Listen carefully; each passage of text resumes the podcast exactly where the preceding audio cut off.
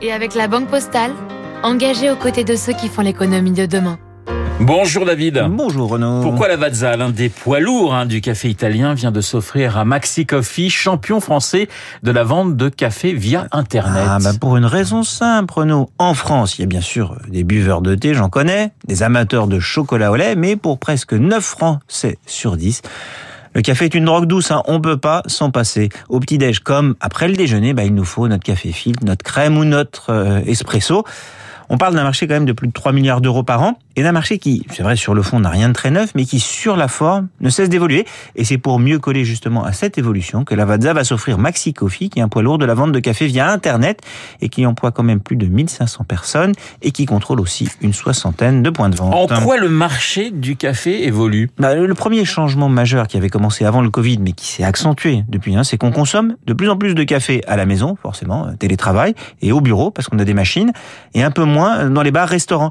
Et ça, c'est lié au deuxième changement qui est que l'offre de machines à café ne cesse de changer. Hein. Il y a quelques années, le café à la maison, c'était euh, la machine à filtre ou alors euh, les trucs avec des pressions. Là, on appuie sur un, je sais pas comment ça s'appelle. Bon. Et au bureau, bah, c'était la, café, la machine à café, pas forcément géniale, ou le soluble, pas top non plus. Et toujours d'ailleurs en activité hein, sur la radio classique. Pas de commentaires. Non, no comment. Hein bon, aujourd'hui, on a les dosettes ou les machines à grains. Dans trois foyers français sur quatre, on a même désormais deux machines.